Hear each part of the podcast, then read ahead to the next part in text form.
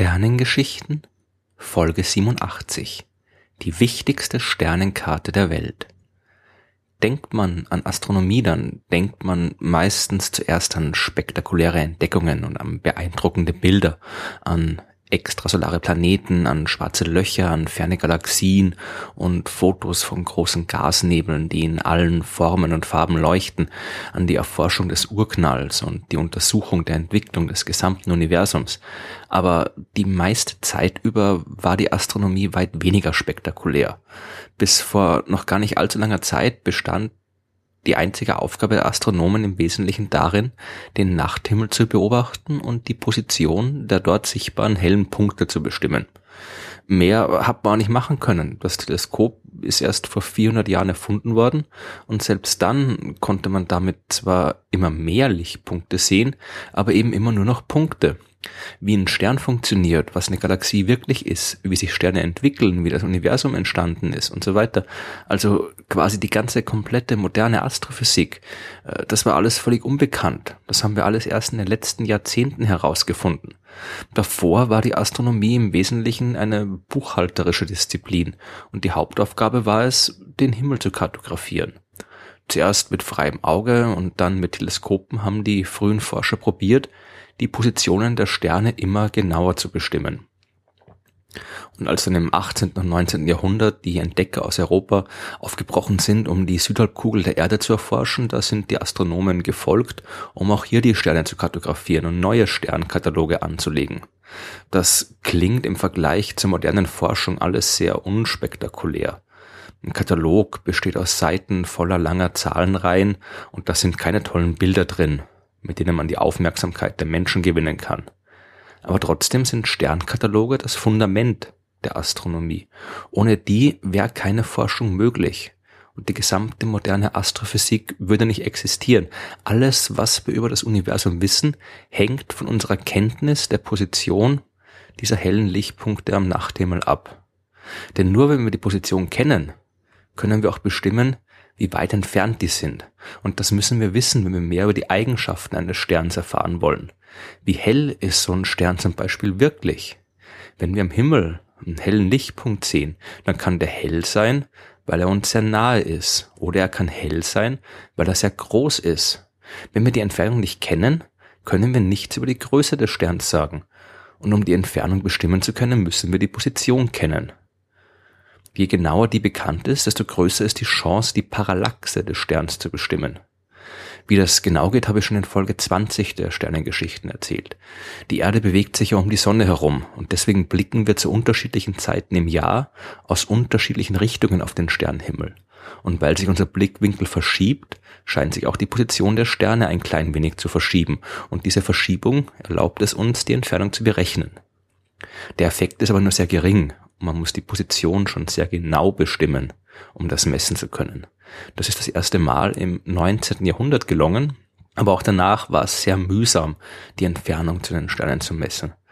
Die Teleskope sind zwar immer besser geworden und man hat immer bessere Kataloge machen können, und nach der Einführung der Fotografie in der Astronomie ist es auch leichter geworden, die Position von vielen Sternen auf einmal zu bestimmen. Aber egal wie sehr man sich anstrengt, irgendwann ist Schluss. Denn die Atmosphäre der Erde, die setzt der Genauigkeit eine Grenze. Die unruhige Bewegung der Luft, die verschmiert die Bilder der Sterne auf den Aufnahmen. Und man kriegt irgendwann keine genaueren Positionen mehr.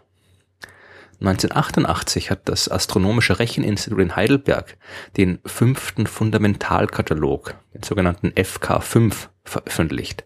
Darin hat man die Daten von 260 bekannten Katalogen zusammengetragen, hat die neu ausgewertet, neu berechnet, neu zusammengestellt. Der FK5 war das Beste, was man zur damaligen Zeit hatte und hat die genaueste Liste mit Sternpositionen präsentiert, die in der langen Geschichte der Astronomie erstellt worden ist.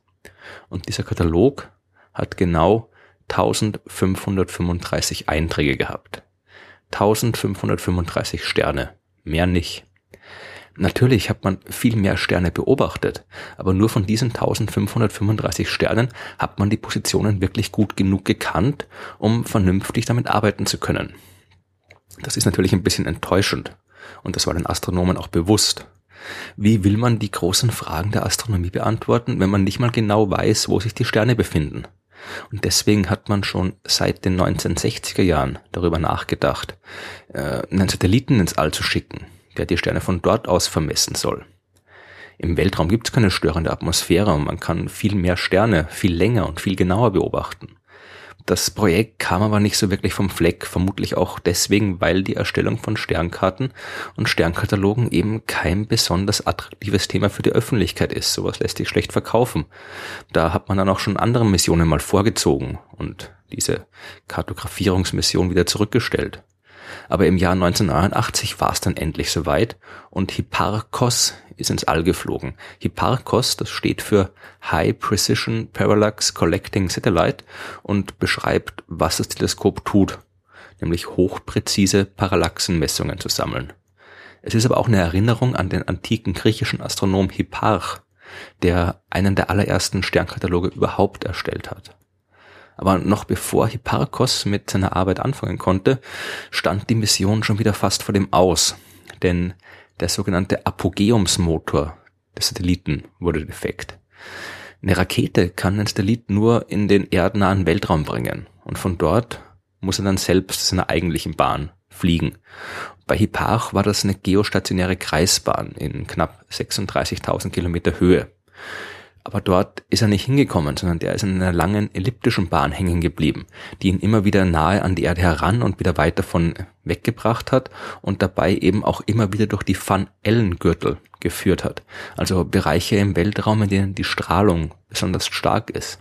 Ich habe das in Folge 37 der Stellengeschichten genauer erklärt.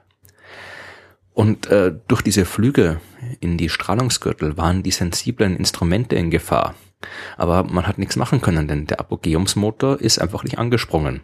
Es ist da doch noch gelungen, mit ein paar technischen Tricks den Satellit auf eine Bahn zu steuern, die ein bisschen sicherer war. Aber leider eben nicht in die geplante eigentliche Umlaufbahn.